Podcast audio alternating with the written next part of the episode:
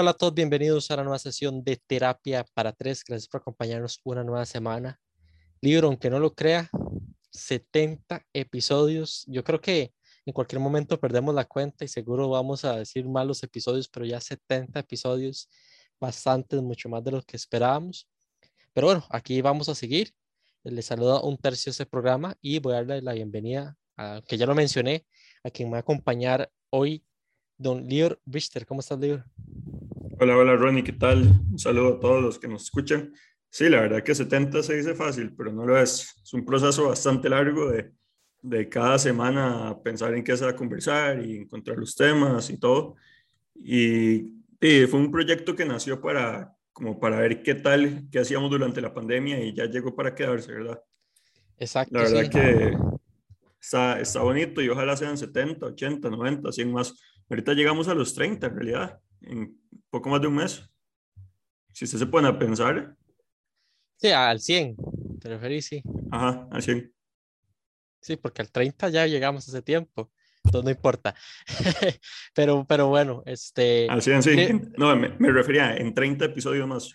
Ah, con razón. En 30, en 30, semanas, sí. Yo creo que así la gente se da cuenta que las, mate, las matemáticas no... no... Sí, no, tuve, tuve, tuve, un pequeño cortocircuito. Perfecto para, para empezar. Pero, Lior, este, aprovechando que no está Daniel, le toca claro, a usted decir las redes. Claro que sí. en Facebook. Pero lo supera, pero lo supera. No, no, no, estoy, estoy maquinando la tontera que dije, perdón. Me refería a que en 30 episodios llegamos a 100. Claramente llegamos a 30 hace 40 episodios. Ve, ahí están las matemáticas bien. Ahí están. Oye, está ahí, pasó, pasó bueno, bueno, ya, ya, ya, pues sí, con 70. Poniéndonos ya en, en tono serio. Si a usted le gusta este y otros episodios que ha escuchado, nos puede encontrar en Facebook como Terapia para Tres, tres en número. O si por alguna razón usted no tiene Facebook, pero si tiene Twitter o Instagram, puede encontrarnos como arroba terapia guion bajo para tres, tres en número. Perfecto, sí, nosotros no, no vamos a hablar así de, de clases de matemáticas ni nada de eso, así que tranquilo, no, lo, lo, de nosotros no es hablar con credibilidad de eso. Este, esta semana, bueno, como saben, no está Daniel, entonces es cuando el libro aprovecha y puede sacar todo su ingenio y creatividad para sacar temas deportivos. Que con Daniel, vamos a decir, con Daniel se puede, pero uno sabe que no, la, no se siente la mayor comodidad de él. Entonces por eso no se hace, a menos que sea algo que uno diga puede trascender un poco o incluso que sea el caso que uno diga es necesario conocer el punto de vista de alguien que más bien no sea eh, fan de los deportes. Ahora bien, eh, Dier salió con el tema de esta semana él planteó el hablar un poco del periodismo deportivo, conversar en general de la situación, cómo lo observamos, nuestras vivencias, nuestras experiencias, pero también cómo, cómo lo afrontamos. Eh, creo que podemos hacer comparaciones si es necesario con, a nivel internacional, pero ambos hemos tenido la experiencia a nivel local este, de practicarlo, entonces yo creo que sería mejor hacerlo a nivel local. Eh, local me refiero a Costa Rica, por si nos escucha alguien fuera de nuestras fronteras, que según las estadísticas eso sí ocurre. Eh, Lior, para empezar, ¿qué fue lo que lo motivó o sea, de, de, elegir ese tema? ¿Hubo algo que usted dijera, esto fue lo que me llevó a mí, yo quiero este, hablar de este tema porque sucedió algo que yo digo, yo quiero hablar de periodismo deportivo? Creo que usted bien le dijo al principio, con Daniel se puede obviamente conversar bastante de este tema, pero no se puede quizás profundizar tanto eh, como si fuera una conversación de dos, más que informativo, algo, algo como de opinión personal. No hay así como algo en específico, creo que el periodismo deportivo es algo que lo vivimos todas las semanas, aunque a usted no le guste el periodismo, aunque a usted no le guste los deportes, es decir, todas las semanas están en las noticias, todas las semanas hay fútbol nacional, hablando del caso de Costa Rica. Ahora viene el tema de la selección nacional para clasificar al mundial. Entonces, creo que es algo como que intriga mucho conocer qué, qué opinan los colegas sobre, sobre esta profesión. Obviamente el periodismo deportivo no es una profesión, la profesión es periodismo, el, el deporte es la especialidad. Entonces, creo que comenzando por ahí, eh, ver qué tal, qué opinan otras personas. Yo tengo mi opinión. Eh, ahora vamos a ir conversando. Yo creo que el periodismo tiene mucho que trabajar. Es algo que se va desarrollando conforme pase el tiempo, pasen los años. creo que se tiene que dar un cambio un poco generacional también, como en todo en la vida, que los jóvenes que están abajo tienen que empezar a subir un poco y creo que es un buen momento para hacerlo. Entonces, va más o menos por ahí, como para ver qué, qué opinamos nosotros que somos jóvenes, que si bien es cierto, Ronnie no, la licenciatura no fue en deportes como la mía, pero sí tiene bastante experiencia trabajando para páginas deportivas y, tiene experiencia en este ámbito, entonces va por ahí. Y varias cosas que puedo sacar de eso, yo creo que también se pueden, como usted dijo, libro, expandir un poco más a futuro, pero sí quiero tirarlas ahí para que no se nos olvide. Em, empezando por el tema del cambio generacional, empezando casi que con lo último, eso es un poco complejo, porque digamos, si lo vemos, yo creo que en Argentina, uno que lo ve un poco, uno dice, puede darse algo curioso porque si usted es seguidor del periodismo deportivo o el deporte argentino, digamos, obviamente usted va a consumir eh, los productos periodísticos deportivos argentinos. Usted va a notar mucho que son rostros de personas los 40, ya tirando los 50 y y curiosamente son rostros que tienen más de 20 años de estar en la televisión, en muchos casos en radio. ¿Y por qué? Es porque fueron personas a las que más bien surgieron incluso como narradores y así, o comentaristas, desde muy jóvenes, desde, los 20, cubriendo, este, haciendo esas coberturas. Y más bien ahí no se les está dando el espacio a los nuevos, por lo menos en las parrillas que vemos de, de televisión. En México yo diría que pasa tal vez mucho, en México se está consumiendo mucho el, el, el, el show, ¿verdad? Pero entonces la figura del periodista es, que está tomando no es el que suele ser como el que tiene la habilidad, valga la redundancia, de comunicar, sino ser como un, el mediático, el que mete cizaña, el que mete para añadir al show. Pero curiosamente, curiosamente, usted ve, quizás si usted ve nuevos rostros, en, por ejemplo, si usted consume ESPN, por ejemplo, usted puede decir si hay personas nuevas, pero no son personas que están en los 20, esa gente, muchos que, que empiezan a trabajar en, esa televisión, entran a los 30, muchos porque México, al ser tan grande, cada, hay estados, por así decirlo, este, Monterrey y demás, que tienen sus propias eh, canales locales y muchos trabajan ahí muchos años y ya cuando son muy buenos, entre comillas, surgen a otros. Y eso también implica que están repletos también de los de antaño, José Ramón Fernández es un periodista de antaño que fue un, un poco ese híbrido, porque él sí era un periodista y, su buena formación, pero ese odio hacia la América de México, el equipo, él fue como esos primeros que, que empezó a montar un poco el show. Eh, no sé si ustedes que nos escuchan saben, ellos, este, él en TV Azteca con Televisa, por decir algo, vámonos a ver así, para que entiendan un poco, que era como cuando estaba aquí Teletica y Repretel transmitiendo el fútbol nacional o los partidos de selección, esa competencia a nivel deportivo de la Azteca y Televisa. Él fue el que los primeros en las coberturas de Olimpiadas, de Mundiales, él empezó a llevar cómicos.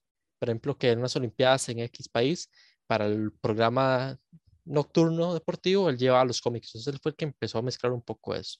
Entonces él por esa trayectoria todavía se mantiene, igual muchos de antaño se mantienen, por así decirlo, si no es ofensivo eh, que se diga antaño y muchos están metiendo con este, exfutbolistas. Cada vez veo más, yo creo, en México, exfutbolistas, futbolistas eh, metiéndose.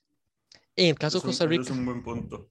En, el caso de Costa Rica, yo de hecho veo que no veo, no, no veo esa, esa, esa tan marcada que uno diga, mira, es necesario esa, esa, transición. ¿Por qué? Porque yo creo que sí se está haciendo. E incluso yo creo que hay gente que le dicen, usted ya va de salir antes de tiempo. Porque vámonos desde el punto de nosotros también profesional, o sea, cuando nosotros llegamos a los 60 años, no vamos a creer que nos digan, usted es dispensable, necesitamos sangre nueva. Yo creo que aquí en el país ocurre eso, que ya es, más bien a cierta edad va jalando. Y sí, como se dice, no es que se le da la oportunidad a alguien que apenas va empezando. Hay sus casos esporádicos, ¿verdad? Que son apenas iniciando los 20, que ya trabajan en un medio importante, pero suelen ser con personas veintitantos tirando a 30, que yo creo que eso más bien se está, se está marcando mucho los medios de comunicación ahí. Por eso yo quería hacer la diferenciación, porque yo creo que una cosa es lo que pasa en Argentina, otra la que pasa en México, pero otra muy contraria a la que pasa en Costa Rica. Sí, quizás hubo su época, pero yo creo que ya está bajando un poco, donde más bien era cualquier exfutbolista tenía mayor credibilidad que un periodista para entrar a los medios. Yo creo que ya no, ya son más selectivos de quien ponen como comentarista a nivel de, de, de exfutbolista o, o, como vimos en las Olimpiadas, que si era necesario la voz de un experto en según la disciplina que fuera. Pero Boldior, ¿cómo coincides con mi análisis o cómo, cómo lo ves? Es un muy buen análisis, en realidad, está bastante completo. Eh, yo creo que no nos podemos comparar jamás con grandes potencias en el mundo de, del periodismo deportivo, por ejemplo, de periodismo en general y en particular el deportivo. Eh, yo consumo mucho España, lo que es el periodismo deportivo español, programas como El Chiringuito, leo mucho, por ejemplo, Diario As, Diario Marca. Siempre veo, siempre se ven las mismas caras y se ve como que, por ejemplo, va a ver el, el ejemplo del Chiringuito. En el Chiringuito siempre está Pedrerol, Edu Aguirre, está J, J, J, Jordi, todos ellos, y a los jóvenes siempre son como que los tienen afuera reporteando o, o viendo redes sociales, entonces creo que los van incluyendo poco a poco, porque, digamos, no es lo mismo, y con todo respeto, un programa aquí que un programa como el chiringuito que lo ven millones de personas. No es lo mismo una pelada acá, que puede pasar, le puede pasar a alguien con mucha experiencia o como a alguien sin experiencia. Pero no es lo mismo una pelada aquí, que tal vez no lo vea tanta gente, que millones de personas lo ven en el chiringuito. Entonces, siento que la oportunidad se le tiene que dar a los jóvenes. Los jóvenes se la tienen que buscar la tienen que ganar, no puede ser a cualquiera que termine estudiar y listo, y, y por contactos. Tiene que ser alguien que sea de verdad bueno, dedicado, que tenga mucho conocimiento, ojalá, en la parte deportiva. Y nuevamente, por ejemplo, el, el tema de los, de los exfutbolistas ha sido mucho de moda también. Pero yo sí siento que, que es necesario que exfutbolistas no, no comenten, sino como que estén ahí hablando tal vez lo que pasa en el partido. Se puede decir comentando. No es lo mismo un periodista que sea un muy buen eh, comentarista, que los hay en este país, a que un futbolista que sabe lo que se siente estar ahí, se siente, lo que sabe es que es comer sacate, que le haga una falta, fallar un penal en el 90. Tiene que ser una combinación. No creo que uno pueda reemplazar al otro. Porque, claro, tal vez un exfutbolista tenga, genere más rating que un periodista que no sea tan conocido. Pero no, no va a ser lo mismo en cuanto a los comentarios del partido. Hace un, hace un mes que estaba jugando las eliminatorias en Europa, estaba viendo un partido, no me acuerdo cuál, y escuchaba a los narradores, por ejemplo, que a los narradores y comentaristas que no eran tan intensos como acá. Acá hay veces que hay comentaristas que, que con todo respeto digo, pero no se callan. Comentan cada jugada, cada saque de banda, cada, falta. Y aquí las faltas son muchas. Yo creo que hay que tener un balance de todo. Y en cambio yo veía allá y era nítido. O sea, a usted no le molestaba escuchar. incluso se, se, escuchaba el ambiente, el narrador no narraba todas las jugadas, el comentarista no comentaba todo lo que pasaba. Si pasaba un pájaro, no lo comentaba, no es necesario, no hace falta. Entonces creo que hay que aprender también de lo que pasa afuera para que nosotros poco a poco mejoremos. Y en el caso de acá, eh, lo bueno de esto es que no es como que es algo que se vaya a acabar, es decir, el deporte va a seguir siendo, el fútbol en particular, va a seguir siendo popular, el fútbol va a seguir siendo algo que consume mucho, las personas consumen mucho, que genera muchos ratings para los equipos, para las televisoras. Y sí creo que podemos aprender cosas de afuera a como también tenemos nuestras cosas que son muy buenas, sin duda. No es que aquí todo malo, para nada, no creo en eso. Pero sí siento que hay que ver un poco lo que pasa afuera, lo que hacen de bien afuera, para tratar de mejorar y de hacer una transmisión un poco más nítida que lo que es no cansar al, al, al oyente, sea en radio, sea en tele, no cansarlo, no tienes que comentar todo lo que pasa, sino cada dos, tres jugadas, cuando pasa algo interesante, un gol, y, creo que vamos por ahí, tal vez hacer como una crítica constructiva de, darnos cuenta qué es lo que pasa afuera para que nos ayude a, tener un mejor relato, un mejor comentario y que de vuelta la gente no se canse de escuchar eh, todo el tiempo a las mismas personas. Ah, es que también, veámoslo, no lucrativamente a veces sostenible eh, cuando surgen iniciativas de periodismo deportivo, porque son iniciativas independientes, son páginas y es económicamente no lucrativo.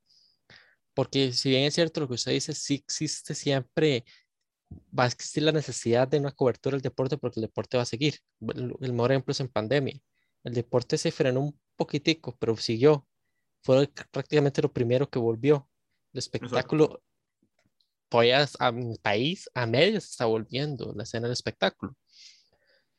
Pero a veces hay mucha gente que busca especializarse en esto, el periodismo deportivo. Pero hay que saber que no es el trabajo para todos. Y ya llega un punto en que a pesar de que seas bueno, no se va, no va a haber esa posibilidad. Y te lo, y te lo planteo así, ver.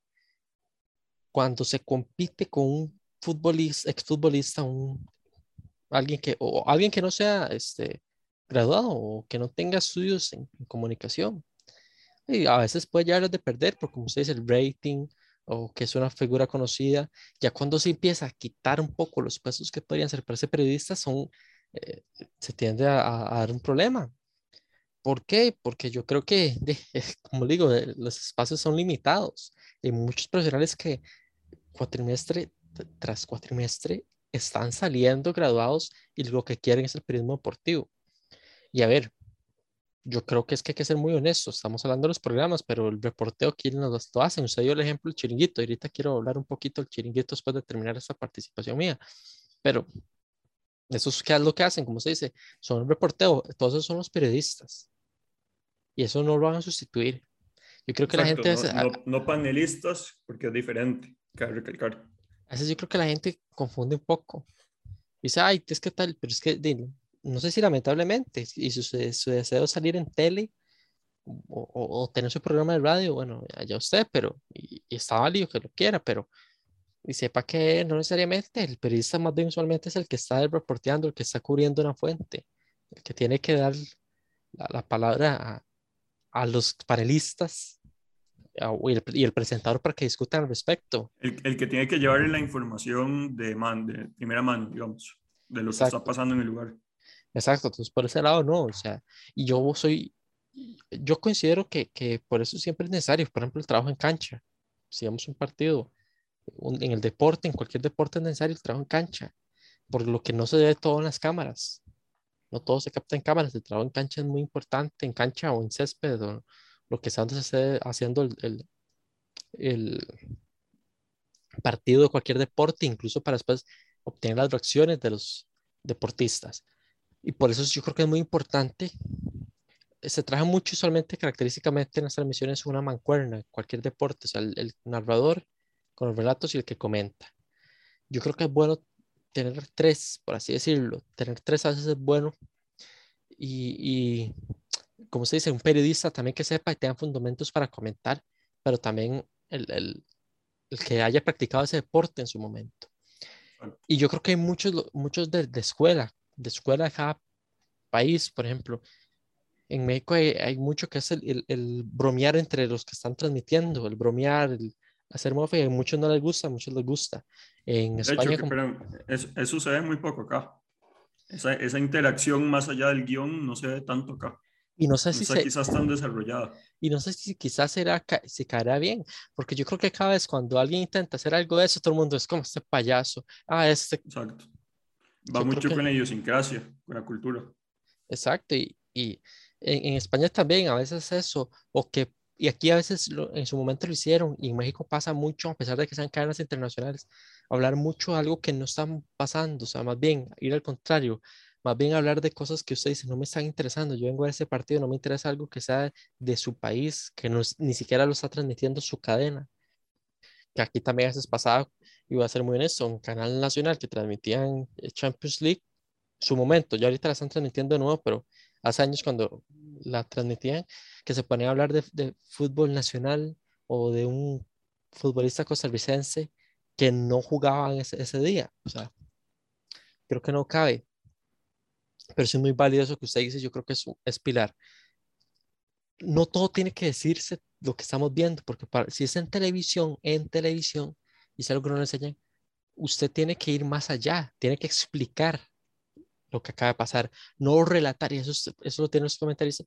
Pero, pero cuando hay un gol, que están diciendo lo que está pasando, lo mismo que estamos viendo cómo se la jugada. Empezó con el pase tal, tal se la pasó a tal, tal. No, es, explique qué pasó.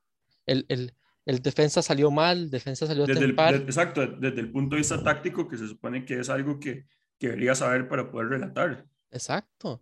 O, hacer, o hacer un análisis como, o esta jugada fue el riesgo de tal equipo. Sí, sí, no, hacer un análisis de, mira, este equipo por la banda derecha está teniendo más posibilidades que cuando intenta atacar por izquierda, por, por ejemplo. Entonces tiene que quizás haber un mayor trabajo de dobletear en la marca. ¿Me entiendes? Por poner un ejemplo. yo, yo le pregunto, ¿cuántos narradores de hoy que trabajan hoy en día en, en radio o en tele saben verdaderamente de cuestiones tácticas, de cuestiones técnicas de fútbol. Yo creo que quizás son... Narradores, solo narradores, no metamos comentaristas. Narradores, por ejemplo, narradores. Tengo uno que yo, que me conste uno. Otro yo, o sea, que, que yo sepa que sé que tiene estudios de técnico y todo. Otros, es el mismo que estoy pensando. Sí, otros tienen su, su análisis evidentemente pueden tenerlo. Y otros libros hay que tomar en cuenta, si no es el rol de narrador, si donde está trabajando le, le, le cogen, se dedica a narrar, se dedica a narrar, no se dedica a hacer análisis, es muy difícil calcular eso.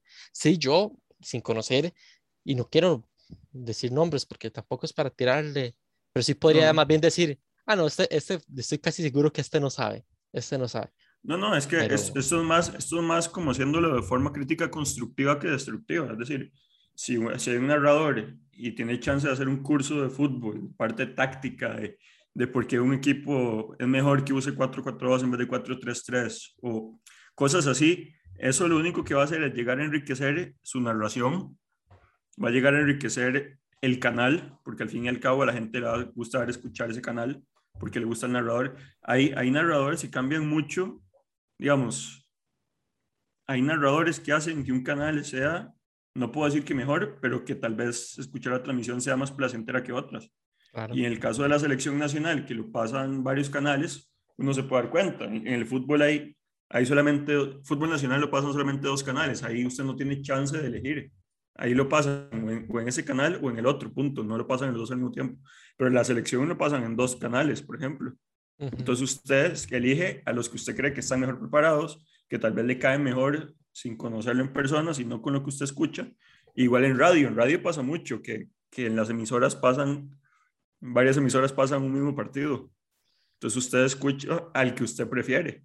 E, eso, eso era lección, Leon, porque lo ideal sería, y eso sí sería muy bueno, que cada uno tenga su estilo, que cada uno tenga su estilo, se agrupa su estilo. Y por el tema de recursos, en México pasa o pasa ahora con el tema, por ejemplo, de TDN, que es la unión con, con Univisión. Y usted tenía el control, la habilidad de escoger un mismo partido de un mismo canal, a cuál equipo, por así decirlo, quería, de narradores, de comentaristas quería escuchar. Con los partidos de la selección mexicana, por ejemplo, así. Por ejemplo, que este partido está tal exfutbolista y tal narrador, no me gusta el comentarista, ok, tengo la opción de, ver ese mismo partido en ese mismo canal con esta autoridad. Eso pasa, pero por recursos, porque tienen la posibilidad de tener ese equipo tan amplio de profesionales que a mí me encantaría que haya más canales aquí deportivos, o sea, dedicados al deporte nada más. Y con esos que usted diga, tienen una gama de narradores, de comentaristas, de, pero económicamente no, no, es factible. Donde sí es muy importante, yo creo que es en el tema de los comentaristas, que que tengan más, que, o sea, yo digo que sí hacer comentarista que por lo menos entienda el tema táctico, mucho más, como usted dice, ganancias si tienen estudios de, técnico. Y, y, no es para tirar a los, a los actuales, hay muchos que son buenos en eso, porque también le puedo tirar a futbolistas, solo por ser exfutbolista no significa que, y por más bueno que sea, no significa que usted pueda tener su propio programa o, o transmitir, o sea, una transmisión. Tiene que tener la facilidad del habla también, porque no es sencillo, uno está ahí y y si está frente a cámaras o frente a un micrófono, lo que sea, es porque tiene que saber hablar. Solo porque ser exfutbolista, exdeportista, no, no, no justo que está ahí. Pero bueno, Exacto. Y, y, y, perdón, nada más para meter la cuchara en eso. Y digamos, no estoy de acuerdo que le lleguen a quitar el campo a alguien que sí conoce solo por el hecho de ser exfutbolista.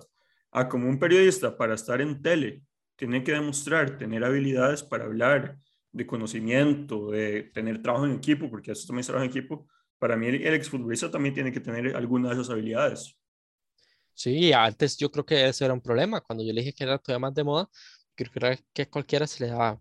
Pero bueno, este, y yo creo que también es, es necesario, como usted dijo, la figura de un exfutbolista o un exdeportista no solo por el hecho de, darte fundamentos que quizás no ves o la experiencia, la evidencia, sino porque a veces las personas se, las personas se ven más atraídas hacia eso, porque sabemos la connotación que a veces tiene de, del odio hacia el periodista y se ve en un equipo con puros eh, periodistas transmitiendo a la gente y no, este nunca pateó una bola o, ¿verdad? Por, por, ejemplo, es bueno, es bueno darlo así. Pero, eh, pero, pero, perdón, nuevamente para meter la cuchara, eso que usted mencionó al principio, de, en las Olimpiadas, me parece fundamental. Si usted, por ejemplo, de, de, qué forma entendí yo, por ejemplo, surf? Porque escuché a un surfista en transmisión explicar por qué es que le dan más puntos a la japonesa que a, que a Brisa Genesis, que terminó perdiendo con la japonesa, porque la ola de la japonesa era más, más complicada. O el ciclismo, o no sé, judo, taekwondo. Tenis es un deporte que sí es más conocido, pero no es lo mismo escuchar un narrador que la experiencia de, de, un saborío, por ejemplo, que estuvo jugando tenis bastantes años. Entonces yo creo que ahí también es donde se nota. Igual en el fútbol, el fútbol no es la excepción, lo que pasa es que el fútbol es un deporte que escuchamos a diario. Usted no escucha una narración de surf una vez cada cuatro años cuando son las Olimpiadas. Eh, no es de conocimiento popular y ahí es importante, ahí cuál es el rol que se preparan los comunicadores. Yo creo que ya mucho lo tocamos en el, en, el episodio cuando hablamos de las Olimpiadas, pero los comunicadores tampoco es que tienen que sentarse en los laureles y decir, ah, ese como conoce, porque algunos de, ellos pueden quizás tener un poco falencias a nivel de comunicación, usted más bien tiene que ayudarle. Si usted dice, este mm, sabe mucho, pero no sabe plasmar el conocimiento, yo que ya estudié y entendí eso, puedo ayudarle a que es el punto que está tratando de dar le llegue a la gente entienda, o facilitarle con las preguntas o con dudas, o sea, pero tiene que prepararse.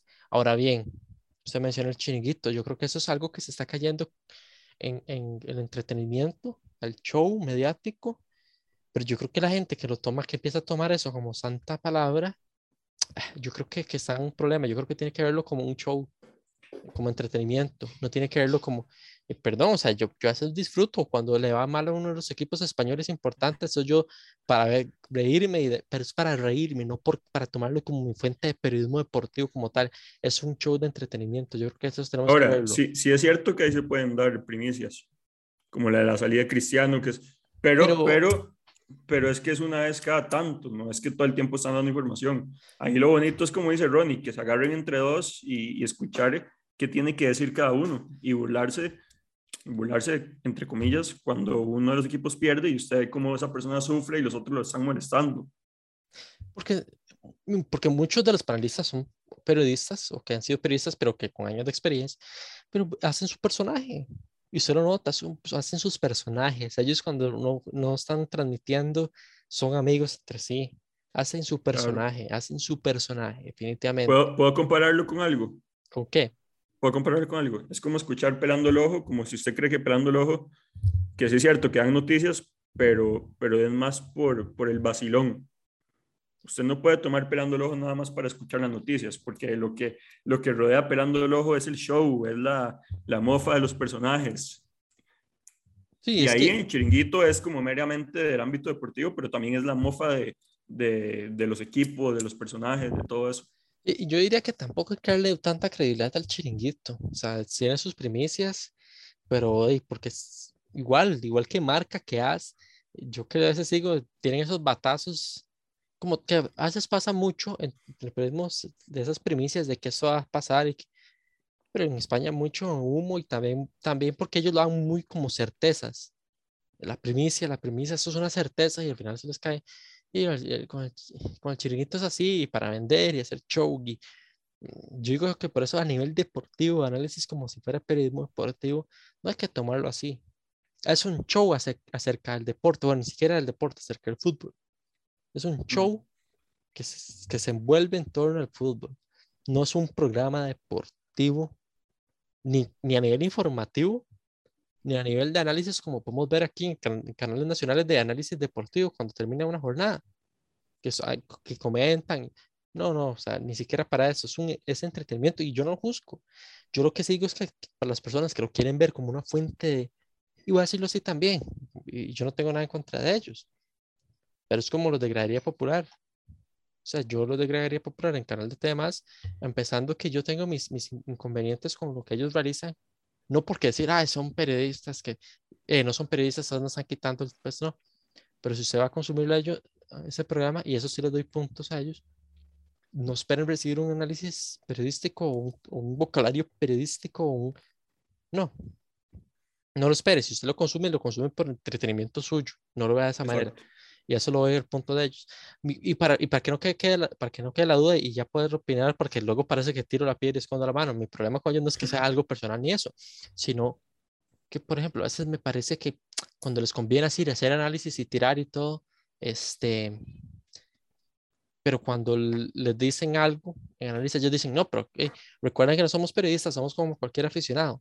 Entonces, cuando, le, cuando les conviene, sí recuerdan que son aficionados, que es el fin del programa, pero a veces sí les gusta salirse un poco, sí les gusta jugar de que son otra cosa que ellos, y, y no es que esté mal, pero si ellos mismos cuando les tiren, cuando les conviene, recuerdan que son aficionados, manténgase siempre en una postura como si fueran aficionados. Pero bueno, aquí ya se decir. No, es, es, sí, que ahora se está dando mucho eso, programas que son de fanáticos, como uno que se llama así, que lo pasan en, en Tigo, que son fanáticos, bien fanáticos, ¿verdad? Uno de esa prisa, otro de la liga, otro de Heredia, que hablan entre ellos y, y, o sea, ahí no abunda la información deportiva, ahí lo que abunda es el pensamiento desde el lado, de, desde el punto de vista del fanático.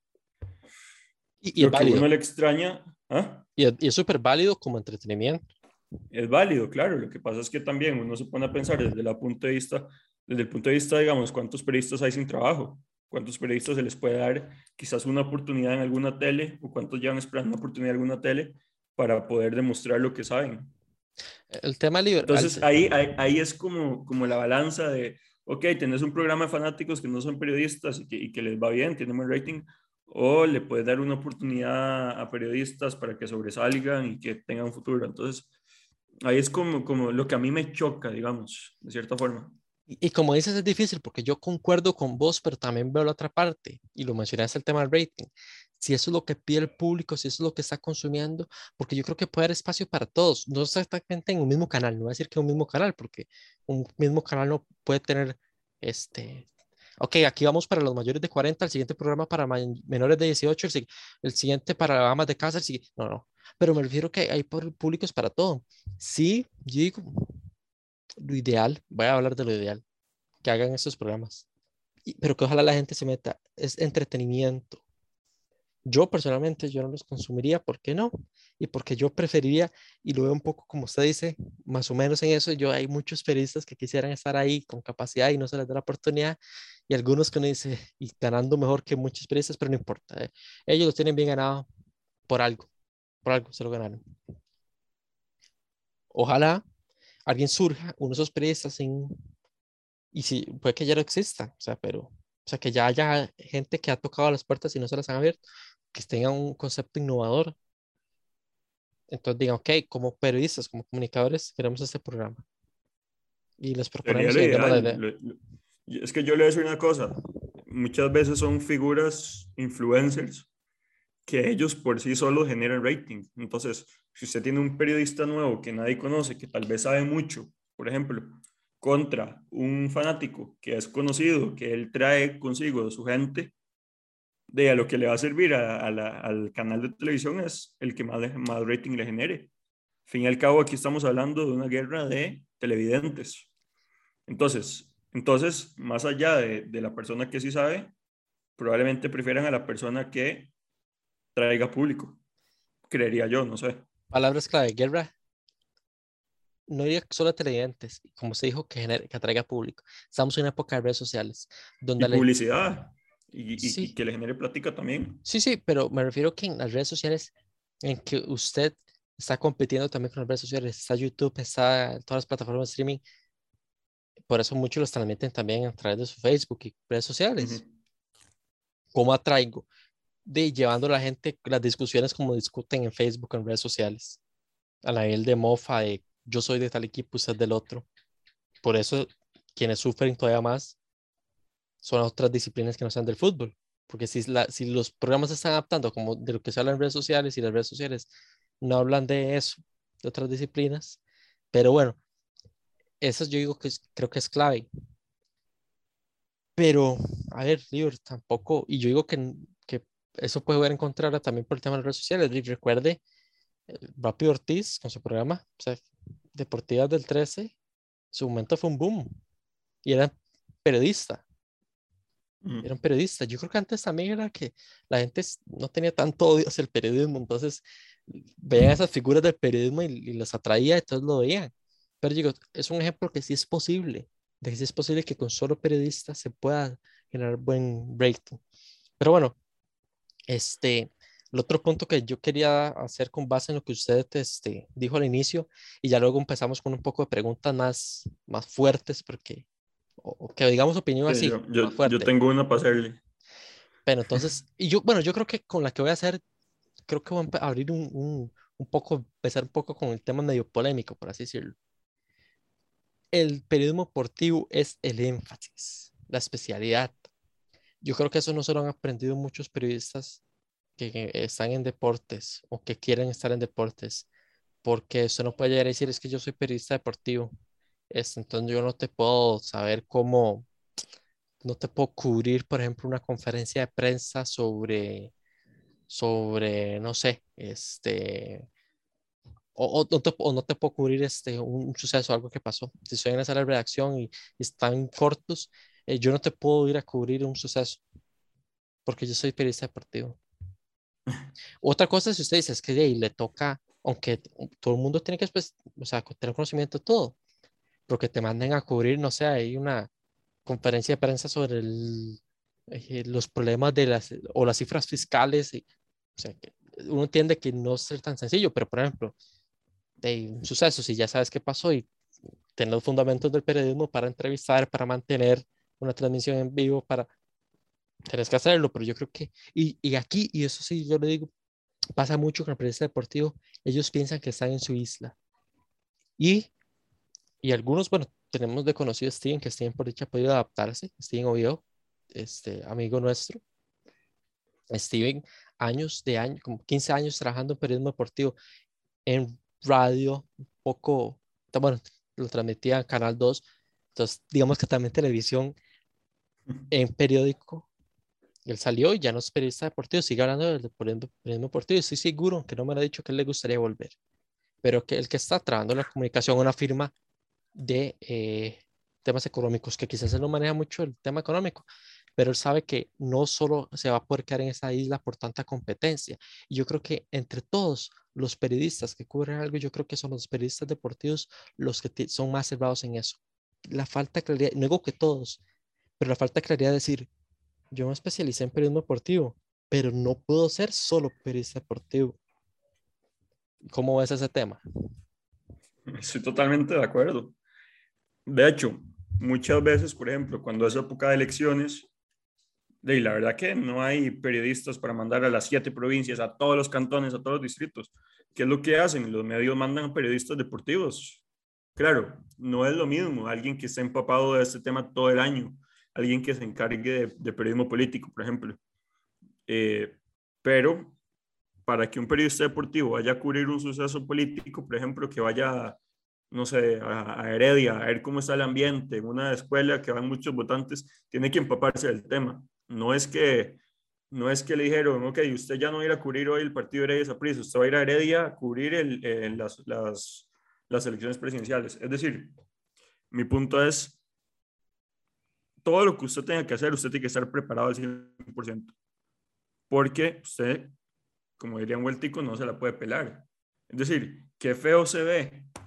Y eso, eso es en todos los trabajos, todas las profesiones, no solo el periodismo. Lo que pasa es que el periodismo es algo mediático porque es algo que todos ven. Lo que hace un ingeniero no todos ven, lo que hace un arquitecto no todos ven, un doctor no todos ven. Si usted está haciendo un en vivo y no sabe qué está hablando, se va a notar porque usted va a empezar a ponerse nervioso, va a empezar a, dudar de lo que usted está hablando, ojalá usted entreviste a alguien y no se sepa el nombre, un candidato. Entonces, claro, todo eso se va a notar. Y, y como dije al principio, no, no hay tantos periodistas para, para hacer, cubrir las siete provincias o todo. O, por ejemplo, cuando pasan las inundaciones, un, un tornado, por ejemplo, mandan periodistas lo que tengan a mano si usted está ahí en el set, si usted está hoy trabajando, lo van a mandar a Limón a cubrir lo que pasó allá. Es decir, un periodista, y, por eso también fue que, que al principio le dijimos, periodismo deportivo, la parte deportiva es una licenciatura, es una especialidad, pero usted antes de ser periodista deportivo tiene que ser periodista. Un doctor antes de ser cardiólogo tiene que ser médico general. Antes de ser eh, cirujano tiene que ser médico general. Aquí es exactamente igual, guardando las distancias, ¿verdad? Obviamente. Pero antes de ser periodista deportivo, usted tiene que ser periodista que esté dispuesto y que esté preparado para cubrir cualquier suceso que ocurra. Concuerdo, creo, que lo dijiste muy bien, Ibro. Este, creo que, que, lo dijiste muy bien y es bueno tener esa claridad, esa claridad de usted.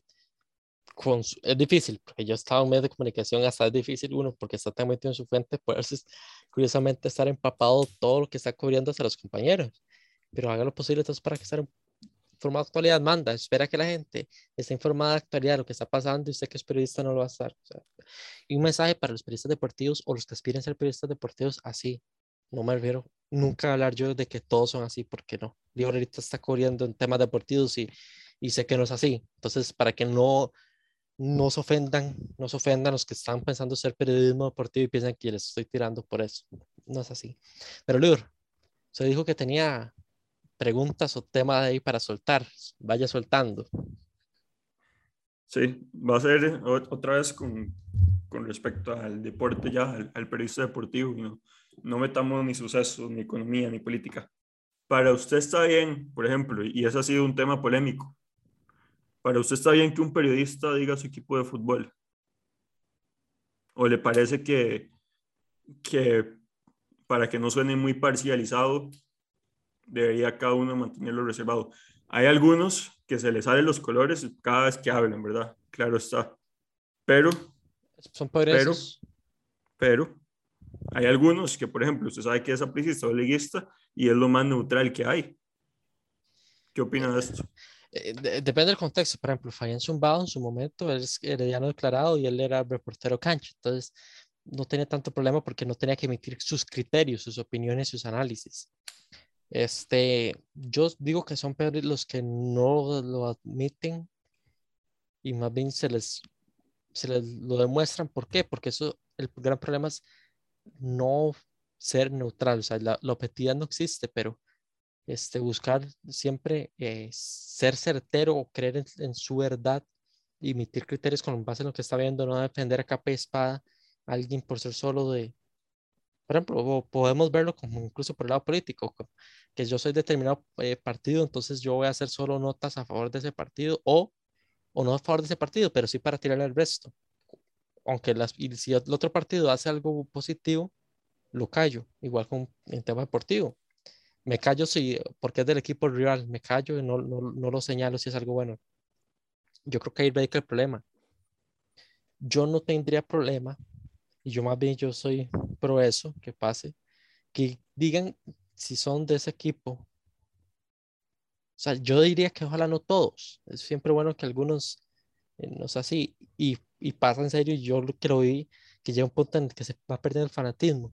Se va perdiendo el fanatismo, hay que ser muy realistas, se va perdiendo el fanatismo.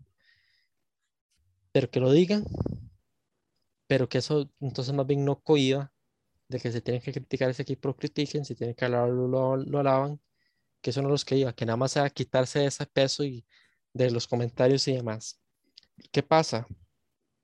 Estamos en un contexto, un país porque en Argentina, a pesar de que son temas fervientes, en Argentina la mayoría se sabe abiertamente qué equipos son. ¿Y en México igual?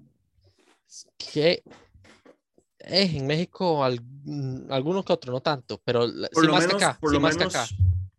claro, pero por lo menos no, no qué equipo va, si no sabe qué anti qué. Eh, Antiamericanista. No, y, eso es peor. Y eso es peor, eso es peor para mí, de hecho.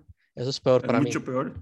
Porque caemos en lo mismo, no estás llegando, nunca estarás buscando la verdad o, lo que crees la verdad, siempre vas a buscar más bien atacar al otro.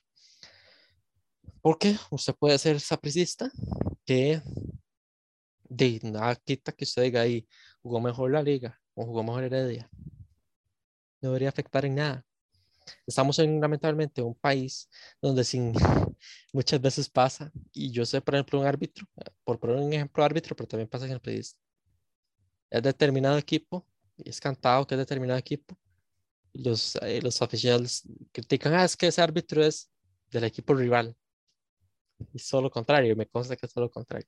Igual con los periodistas, sin ser declarados, de una vez es que es porque usted es seriano. Ah, no, eso es porque usted es sapricista, es porque usted es liguista. Y, y, una semana le dicen que va por un equipo y la semana siguiente, como dio comentario del otro equipo, dicen que va por el otro equipo. Y exacto, una semana es Prensa, la otra Liga, Liga Prensa. Imagínese cuando él diga los colores de equipo. Si una persona lo escucha esta semana que está lavando esa prisa, le decir esa prensa. Y eso es porque usted es sapricista. Y si la siguiente semana está lavando la liga y la persona no escuchó el, el episodio o de lo que sea, de no, no, no, no se va a enterar de eso. Entonces digo que se cambia de equipo como se cambia de camiseta cada día. También le pueden criticar con eso, o que mal sapricista que entonces está criticando a su equipo sin saber de qué es periodista, tiene que ser profesional. Yo digo que ahí radica el problema. Pero por sí solo, con nivel de profesión, si usted es honesto y no deja que sus colores lo nublen, sino es fanático, porque uno conoce también algunos que se dedicaron al tema del periodismo deportivo y que están empezando también y son re fanáticos, y con eso sí tendría problema, pero si no, no, diga los colores. O sea, que está en su elección, que está en su elección, tampoco es que, que estén forzados a decir los colores, ¿verdad? Buena respuesta. ¿Usted? No voy a decir por quién voy. Yo no, no, Sí. La selección nacional. El Real Madrid. El Real, el Real de Madrid, como diría Cristóbal Soria. ¿Usted qué opina bueno, respecto al libro entonces? No se esconda, no, no sé.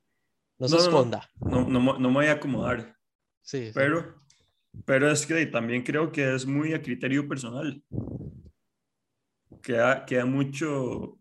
Y mucho, muchos incluso dicen, ay, sí, yo voy por Turrialba, por San Ramón, por Osa, Municipal Osa, como para decir que no va por, por uno de los equipos grandes, porque hay, hay una realidad en este país y es que casi todos son o liguistas o sapricistas.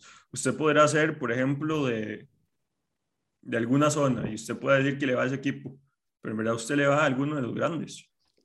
No es como en México, por ejemplo, o en España. En España usted puede ser de Madrid y puede ir por el Real, o puede ir por el Atlético, o puede ir por Leganés, o puede ir por el Getafe, o por todos los equipos que sean de, de esa ciudad.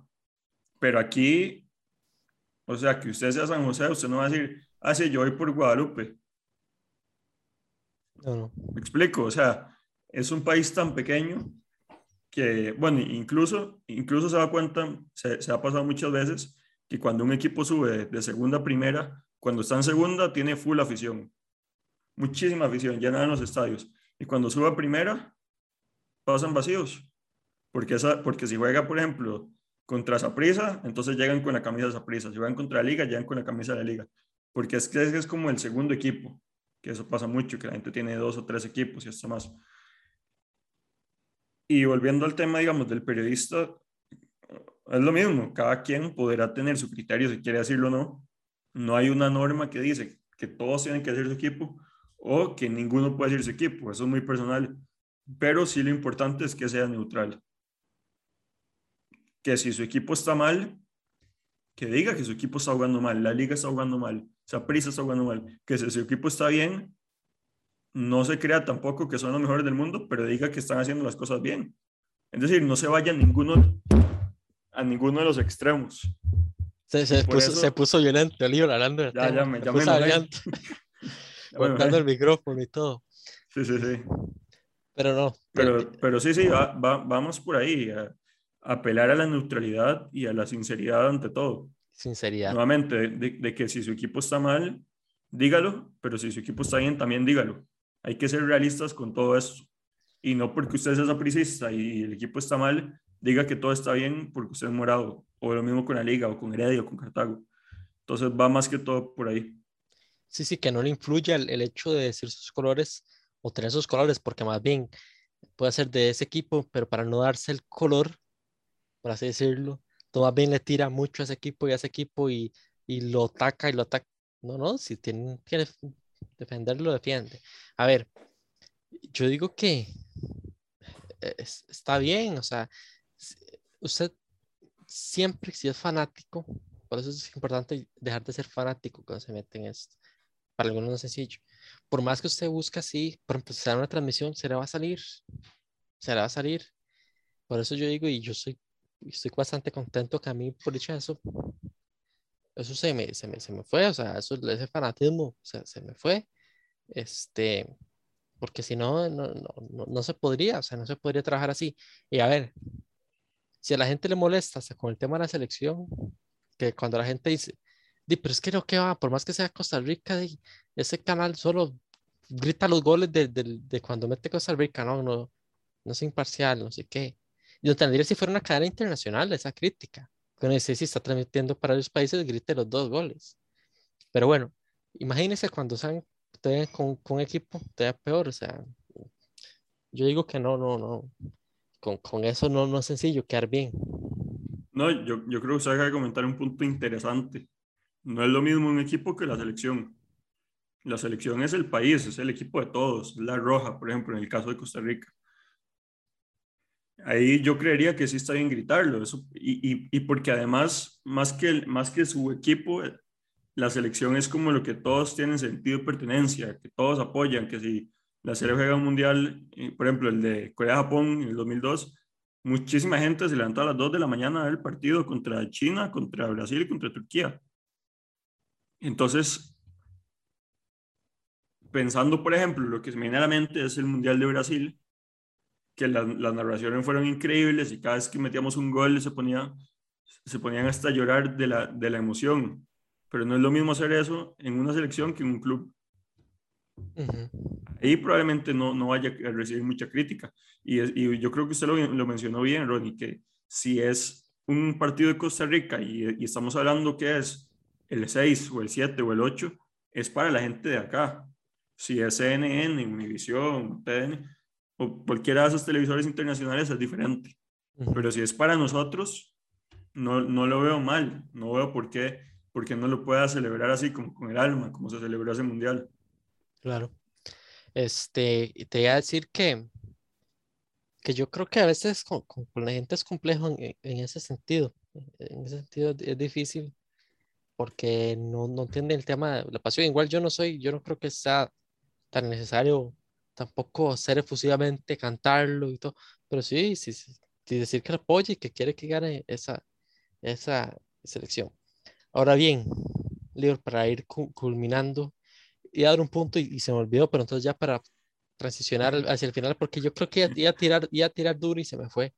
Se me fue, por algo será que se me fue lo, sí, no, era importante o, ¿O alguien no quería que usted tirara? Sí, alguien no quería que tirara, seguro. Este, Lior, para ir concluyendo, vos, este, ¿qué aspectos no te gustan actualmente del periodismo deportivo o que deberían mejorar? Y algunas cosas que puedas destacar, rescatar ahora que estás empapado. Yo, digamos, ya llevo sus tres años fuera del periodismo deportivo, he estado en otras áreas. Entonces, vos que los estás viendo prácticamente que día a día.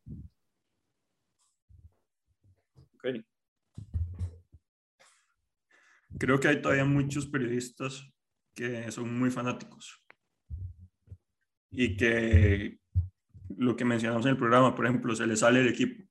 Porque una cosa, y tal vez vamos a reiterar en lo, que voy a decir, pero una cosa es que usted sepa del, del equipo que va y otra cosa es, digamos, una razón es porque lo diga abiertamente. Sí, yo soy lista, sí, yo soy sapricista. Y otra cosa es porque demuestre con los comentarios que todo en ese equipo está bien y todo está mal. Obviamente cada persona es diferente, cada periodista es diferente, cada quien tendrá su estilo, pero me parece que el periodista tiene que ser lo más neutral posible. A menos que usted llegue y me diga, yo trabajo para el departamento de prensa del Deportivo Saprissa. Ahí sí, obviamente todo tiene que ser en pro del equipo, o igual con la liga. Pero si usted trabaja en un medio de comunicación, un medio deportivo, un canal deportivo, en una, una transmisión, se tiene que ser lo más neutral posible. Otra de las críticas fue eso que, que comentamos, que comenté hace un rato, que las narraciones son muy intensas, por ejemplo, en tele. Tiene que, que tenerlo más pausado, no tiene que comentar todo lo que está pasando. Y, y usted, usted lo comparó muy bien en tele y en radio. En, en, radio no estamos viendo lo que está pasando, en radio es diferente.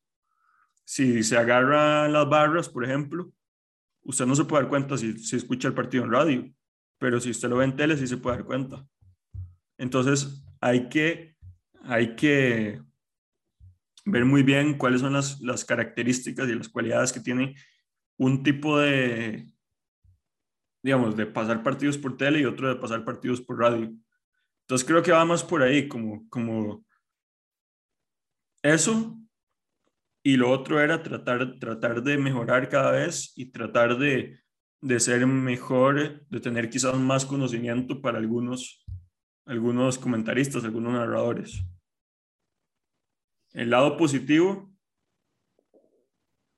creo que me gusta, por ejemplo, que le están dando bastante énfasis al fútbol femenino, que no, no mencionamos el tema de fútbol masculino y femenino, pero, pero bueno, ahora que viene, por ejemplo, el Mundial de Sub-20 que se va a hacer aquí en Costa Rica a mediados del otro año, me parece importante que se empiecen a dar a conocer este tema. Hace, hace el cuatrimestre tras anterior hice un trabajo sobre el fútbol femenino, sobre el avance, y fue muy interesante ver cómo nos, nos decían, por ejemplo, expertos, hoy en día la gente sabe quiénes son las jugadoras. Antes, antes no, antes, por ejemplo, si un equipo fichaba a una jugadora, uno tal vez no sabía quién es. Ahora usted puede saber trayectoria, puede saber cuántos goles anotó. Entonces creo que le están dando mucho énfasis a eso y no solo al masculino. Otra cosa, una más, por ejemplo, para, para decir, bueno, siento que están como muy, muy humanistas, le meten mucho la parte humana eh, a las transmisiones. Ya no son como tan duros, tan rudos. Entonces siento que la gente se apega un poco más al narrador. El hecho que usted deje un narrador fijo para cada tele, para cada emisora de radio, hace que la gente se relacione más con, con, con, esa persona. Tal vez yo no conozco a este comentarista o a este narrador, pero yo sé bastante de esa persona porque yo siempre la escucho. Y hablo en general, no hablo a alguien en particular. Entonces como que ya, ya logró tener eh, un equipo fijo de trabajo. Entonces creo que va más por ahí. Sí, sí, bueno, y no hablamos de muchos otros deportes porque es periodismo deportivo, pero eso es uno de los grandes problemas que también va de la mano con la afición, que no hay ese, ese, clamor y cada vez que se cubren otros deportes, otras disciplinas, el rating no lo respalda porque la gente le suelta la mano también. Pero igual, el pedido también yo señalaría, que yo lo he dicho antes, pero creo que en este episodio no lo ha dicho, y que no solo pensar en el periodismo de fútbol, es periodismo deportivo. Conozca más de otros deportes. O sea, no va a ser tan mediocre quedarse solo con fútbol. O sea, yo diría que es lo mínimo que puede hacer si usted quiere y si tiene ese pensamiento de isla, de que soy solo periodista deportivo, bueno, sea periodista deportivo de verdad integral.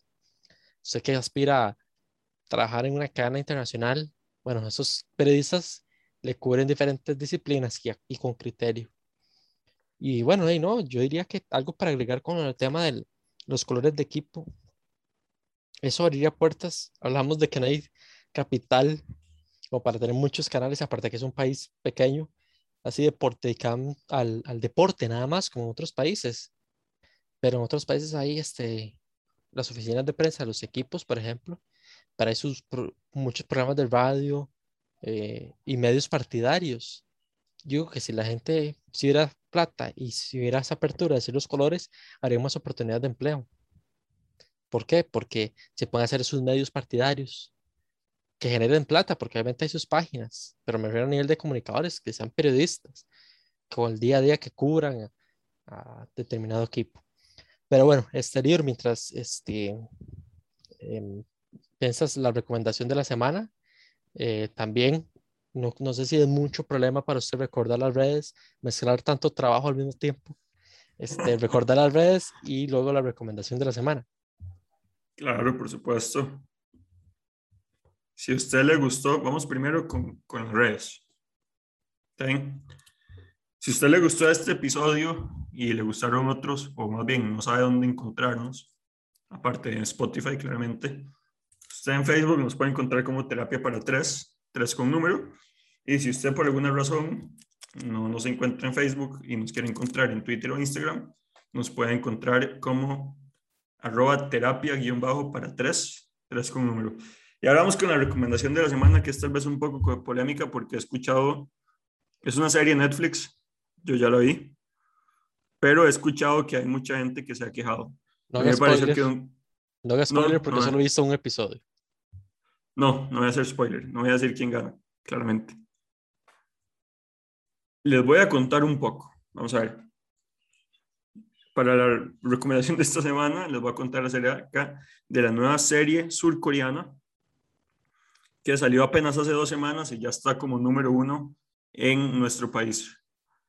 Se llama El Juego del Calamar.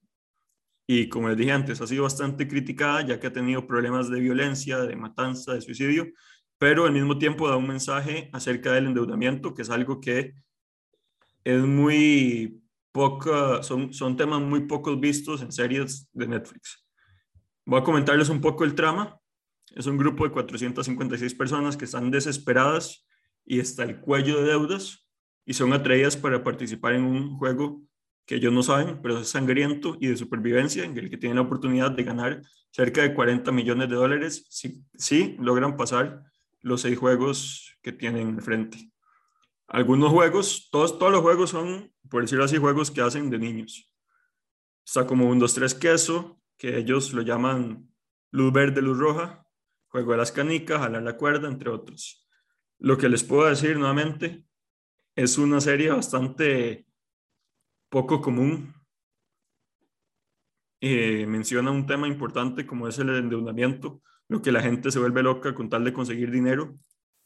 Y lo que les puedo decir es que no todo pinta como parece. Les recomiendo esa serie, nada más sí hay que tener cuidado si alguna persona sufre ataques epilépticos o, tiene problemas con la luz, mejor no la vean, porque si tiene mucho juego de luz de que se apaga, se prende, entonces nada más por aquello, que no digan que no les dije. Esa es la recomendación de la semana. Sí, para aquellas personas fotosensibles, sí, voy a hacerle Exacto. caso, Oliver, tengo que seguirla, seguirla viendo. Exacto, el- el- es- ese es otro punto que, que usted mencionó. Si usted la empezó a ver, tiene que terminar de verla. Creo que aunque no le guste, para que tenga tema de conversación en todos los bares y todas las escuelas y todos los lugares de trabajo, porque es un tema que... que Escuelas quizás no, escuelas quizás no, porque... Colegios, violenta- colegios. Sí, colegios sí. Porque es de 16 para arriba, ¿cierto? Este, agradecerte, Lior, por este episodio bastante gratificante. Agradecernos también a ustedes por escucharnos.